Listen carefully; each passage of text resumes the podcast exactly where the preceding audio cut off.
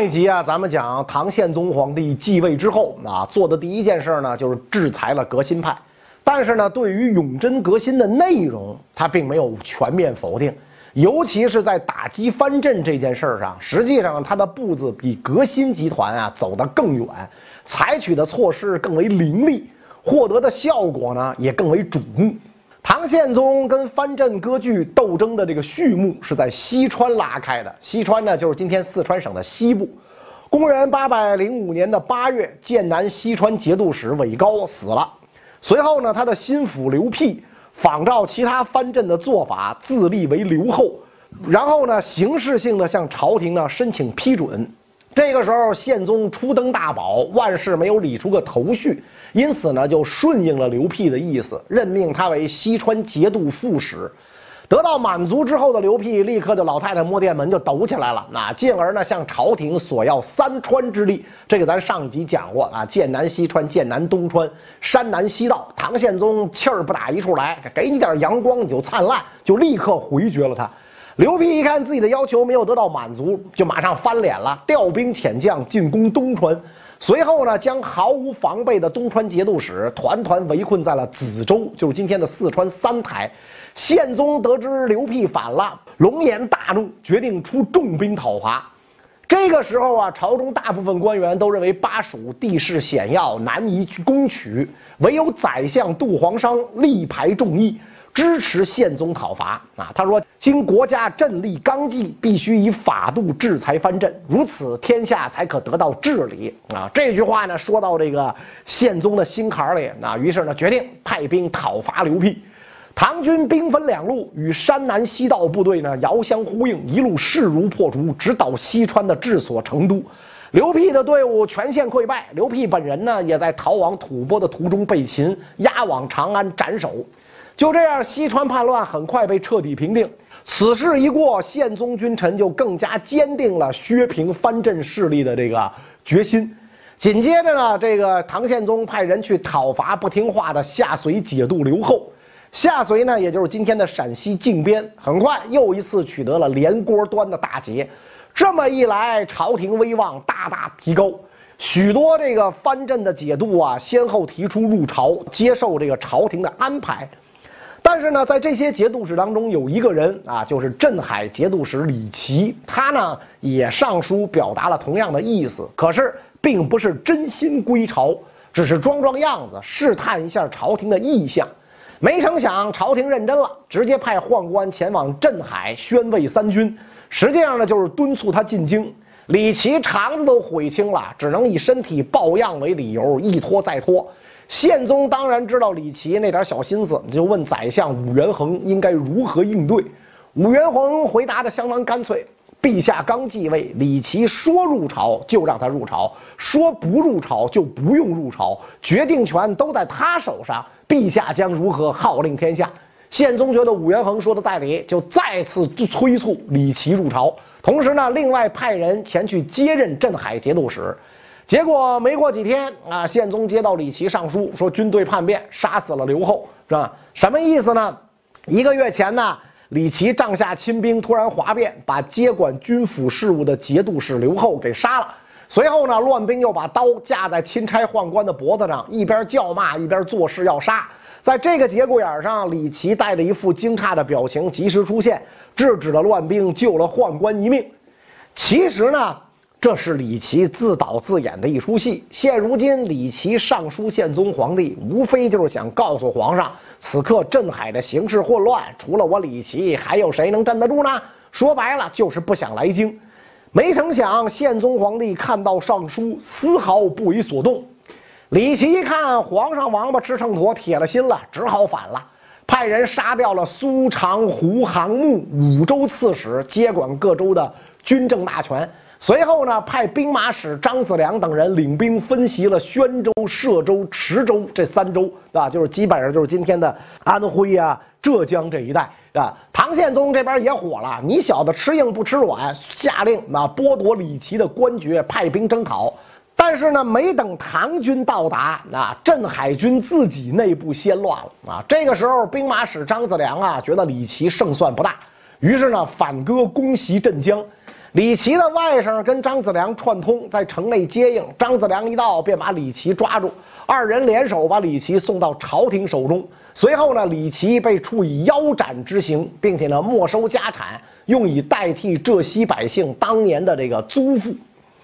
平定藩镇，连连得手，唐宪宗就把目光看向了河北。恰好，元和四年啊，这个承德节度使王士贞去世。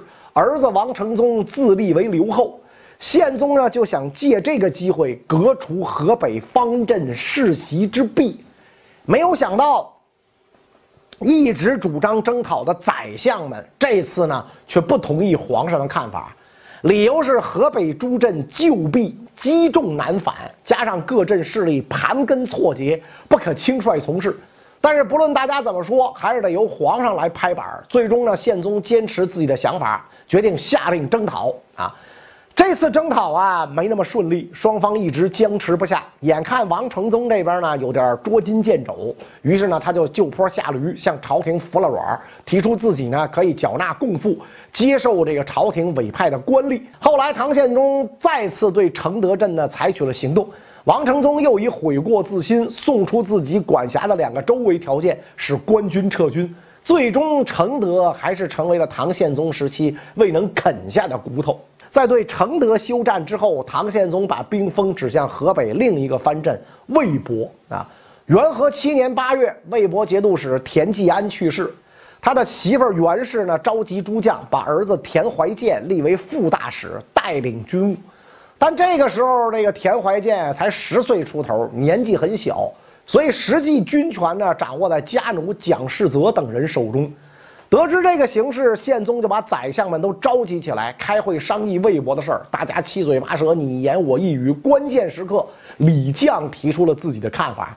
他认为无需采取军事行动，魏博自会归顺朝廷。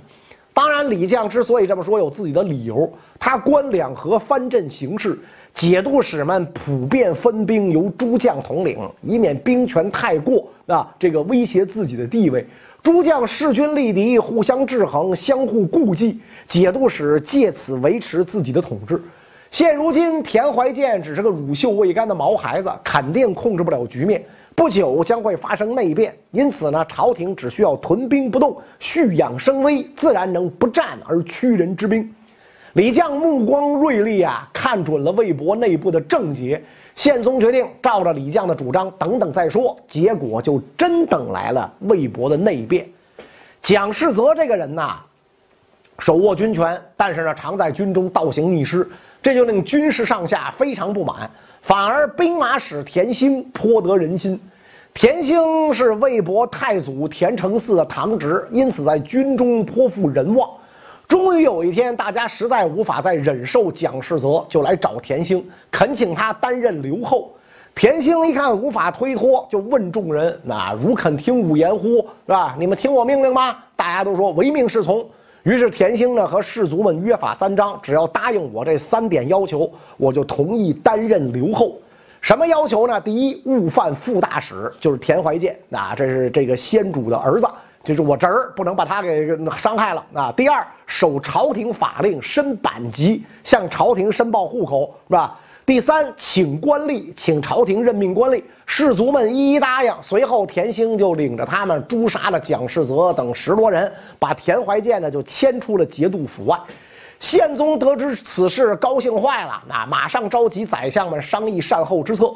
李绛认为田兴主动献出魏博土地兵马，等候朝廷诏命，不如趁此时机诚心抚纳，结以大恩。他还建议重赏魏博将士，收获人心。宪宗听从了李绛的建议，任命田兴为魏博节度使，奖赏魏博将士一百五十万民啊，并且免除魏博镇所辖六州百姓一年的赋税。魏博军士得到赏赐之后，欢声雷动。田兴呢，也就诚心了归附了朝廷。元和八年正月，宪宗为了表其忠，把田兴赐名为田弘正，并且呢，封他为侍中。魏博镇的诚心归附啊，对其他藩镇有着极大的正面影响，这是一个非常大的正能量。那在朝廷奖赏魏博军事的时候，承德等地的使者看到欢呼雀跃的场景，纷纷叹道：“倔强者果何异乎？咱们跟人家跟朝廷牛了半天，犟了半天，有什么好处？你看人家认怂的，我操，又拿钱又免税，是吧？又封官，是吧？可以想象，未费一兵一卒就起到这样的效果，是吧？当时宪宗内心是多么的自豪啊！当然，这并非唐宪宗平藩生涯的高光时刻。说起宪宗平藩最高光的时刻，当是平定淮西无缘记啊，这个史称叫淮西大捷。这场仗打了整整四年，影响波及全国。元和九年八月啊，淮西节度使吴少阳病死，他的儿子吴元济密不发丧，任凭老头子的遗体在灵堂发臭，自己呢擅自接任淮西军务，做了一方的土皇帝。淮西临近大梁，就是今天的河南开封，可以遏制朝廷漕运，这是一块战略要地。所以呢，宪宗皇帝决意对淮西用兵。唐朝征淮西呀，看起来是唐朝跟淮西之间的博弈，可是淮西战事所连接的是承德镇跟淄青镇的根据地位，是吧？就是它影响这两镇。所以呢，在唐宪宗平淮西之战展开之时，淄青节度使李师道。承德节度使王承宗出于这个唇亡齿寒、兔死狐悲的考量，屡屡上表请求赦免吴元济。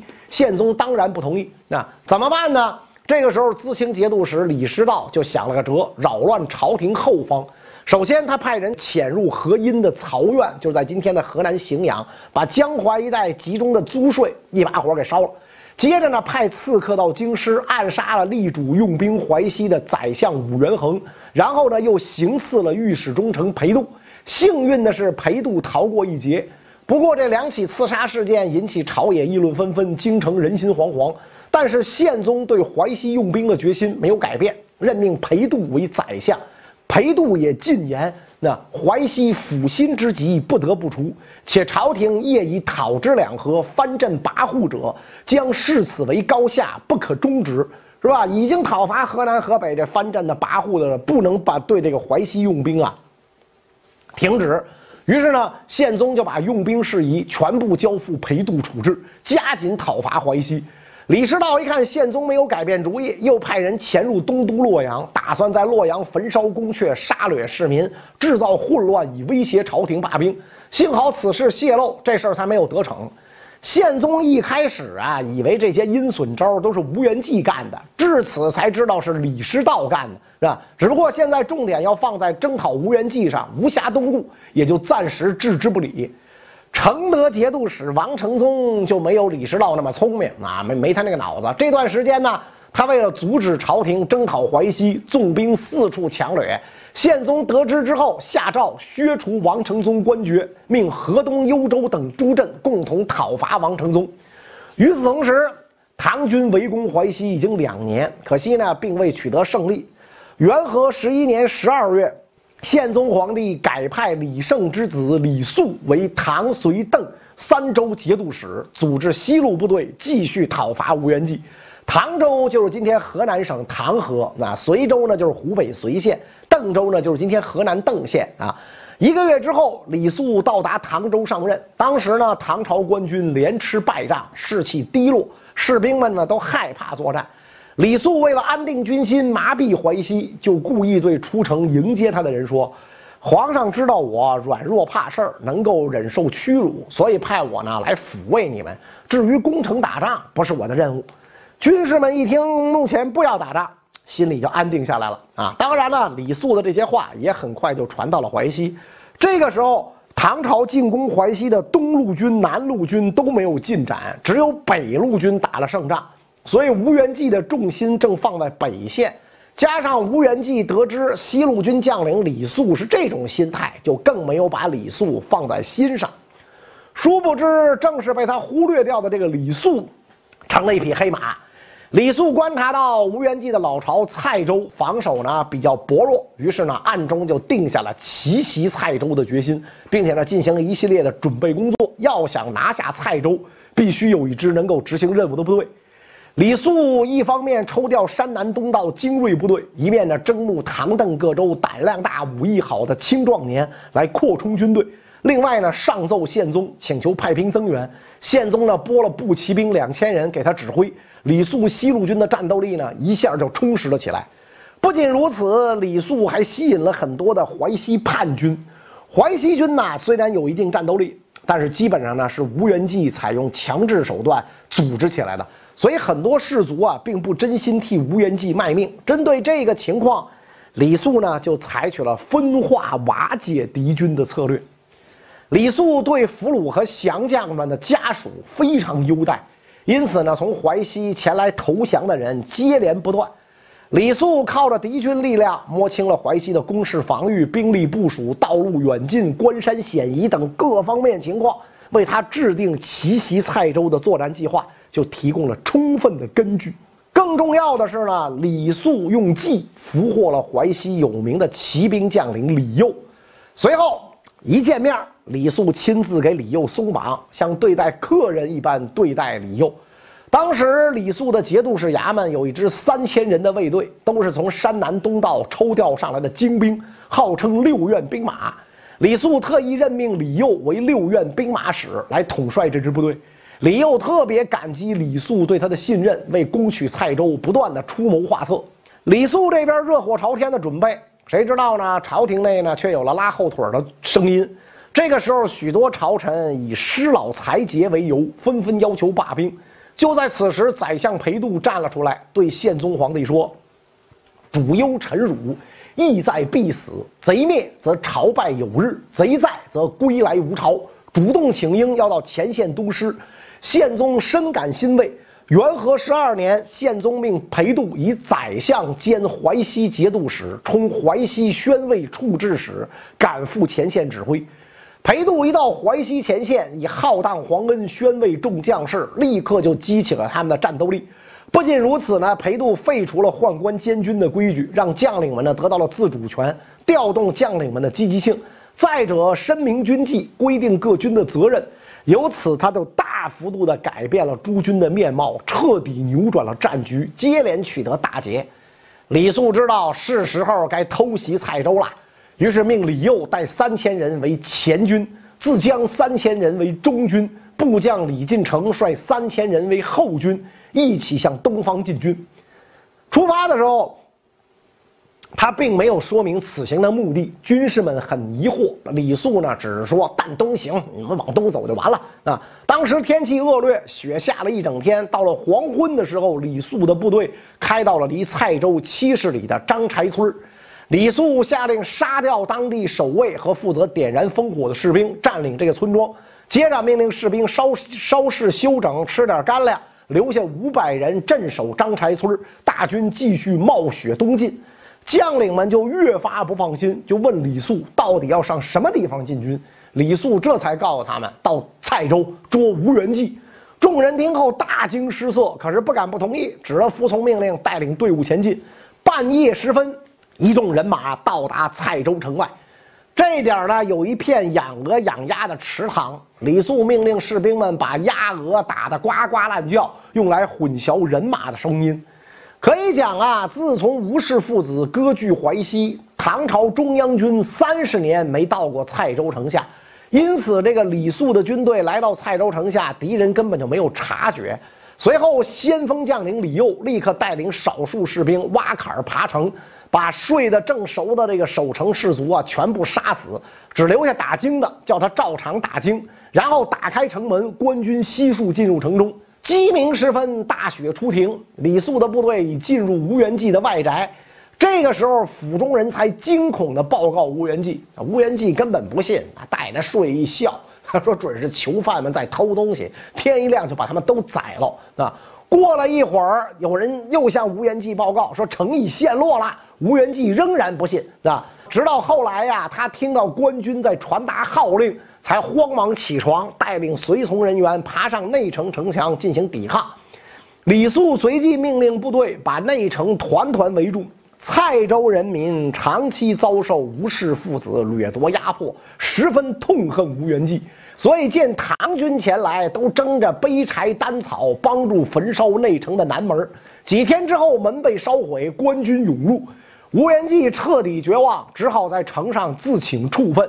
李进成用梯子把他接下来，然后装进囚车，押送长安，斩首示众。淮西至此平定。唐朝平定淮西之后，就引发了多米诺骨牌效应，各藩镇因此受到极大的震慑，再度向朝廷尽忠献诚，纷纷表示质子割地。